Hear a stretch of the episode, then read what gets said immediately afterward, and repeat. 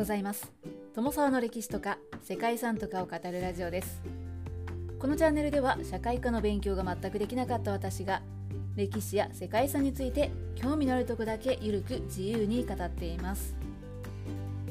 本日ご紹介するのはアウクスブルクの水管理システムです。アウクスブルクはドイツ連邦共和国のバイエルン州南西部に位置する軍独立市です。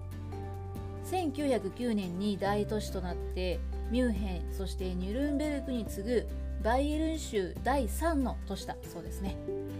アウクスブルクでは14世紀から高度に発達した水利管理システムというのが作り上げられてきました。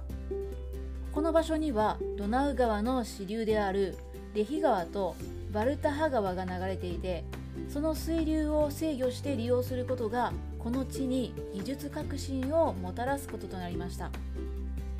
給水塔やポンプ式機械噴水や水力発電所など多岐にわたる水の利用というのが当時大変画期的なものだったそうです。そしてこれらのシステムは現在でも持続可能なエネルギー活用の事例とされています。アウクスブルクの水管理システムによって生み出された技術革新は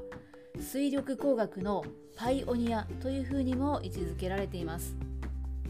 ということで本日は水力工学の先駆け的な水利管理システムが登録されたドイツの世界遺産アウクスブルクの水管理システムについてご紹介したいと思います。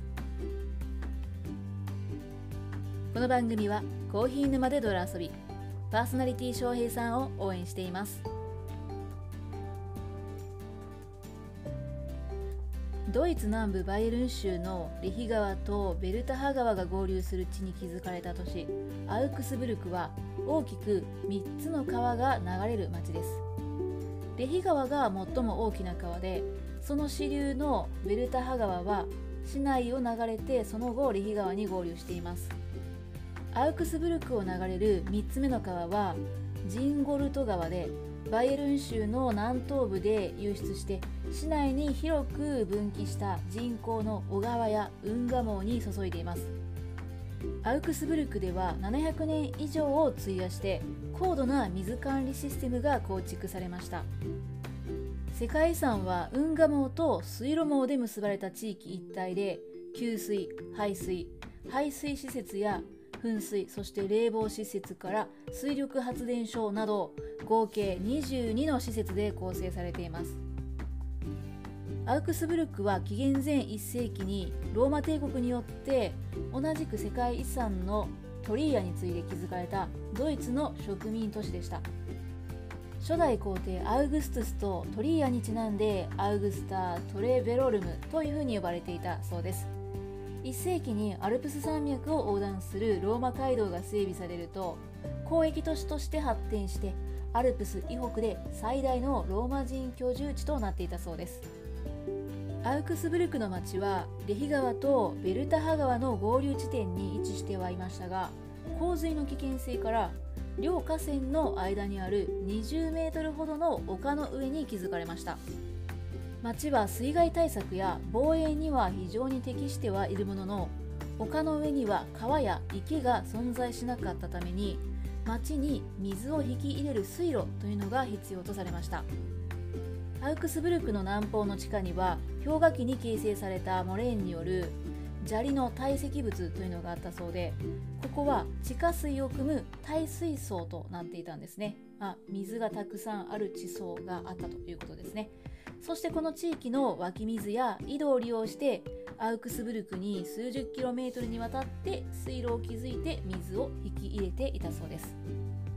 ただこの時代の水路というのは溝を掘って周囲を粘土で固めて木を固定したといった簡単な作りで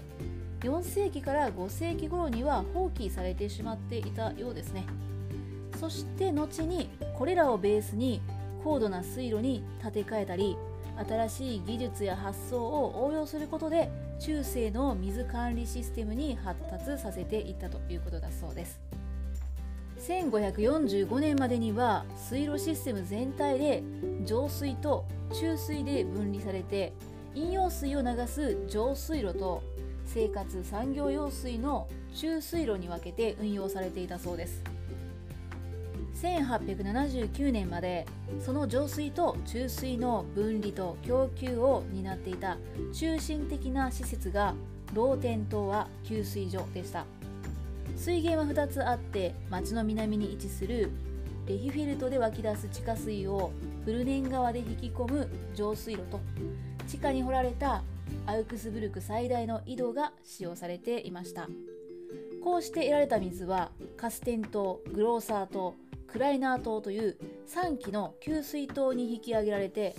高低差で生まれる水圧を利用して市内に送り出されていたそうです。給水塔では水の引き上げに水車であったりネジのような螺旋を回転させて水を引き上げる装置というのが使用されていたそうですね。そしてこうした優れた水利管理システムを象徴するのが記念碑的に建設されていた噴水なんですね。噴水は水圧を生み出す供給塔によって可能になったシステムで1594年にローテン島亜給水所のカステン島から供給される水を利用してアウグストゥス噴水というのが建設されました。その噴水の柱の頂点に立っているのはアウグストゥス像でこれはマニエリスムの彫刻家ヒューバート・ゲルハルトの傑作と言われているそうです。その周りにある4柱の神々はレヒ川ベルタハ川シンゴールド川そしてブルネン川といったこの川の4つの川の水域を示しているそうです。この噴水にメルクール噴水とヘラクレス噴水を加えたのがアウクスブルク三大噴水と呼ばれるんですがいずれもカステン島の水を使用していたそうです。世界遺産は地域で登録されていて700年以上にわたって築かれた運河網水路網競技用運河堰のほか給水排水施設が4施設冷房施設そして噴水は先ほど言った3つの噴水。その他にも発電所が10カ所という合計22施設で成立しているそうです。ただこれらは全て運河網と水路網で結ばれているため構成資産として数える場合にはまとめて1件となっているそうですね。レヒ運河網はレヒ川から分岐する総延長 77km の運河網でここには 29m の高低差がありそれを利用して水が供給されています。またこうした運河は堀にもなって防衛システムの一部も兼ねていたそうです。主な運河はアウクスブルクインネーシュタットウルリッヒ・シュフィアテルそしてレヒフィアーテ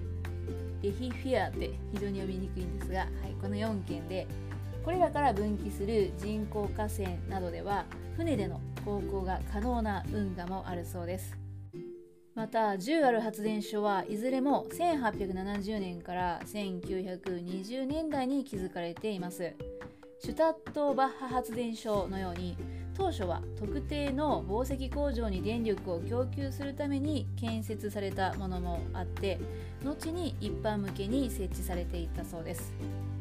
ユニークなのはベルターハカナル発電所でここはもともとは路面電車用の発電所だったそうですね。いずれの施設も保存状態が良くパブリックカナル発電所やマイティンゲン発電所は現在も稼働しているそうです。アウクスブルクの水管理システムは重要な技術革新を生み出して水工学の先駆者としてアウクスブルクの主導的地位というのを確かなものとしました。そして長年にわたって維持されてきたんですね。また水源の適切な利用と純度の高い水の生産というのが中世以降の都市の継続的な成長であったり繁栄の基礎となったということを示しています。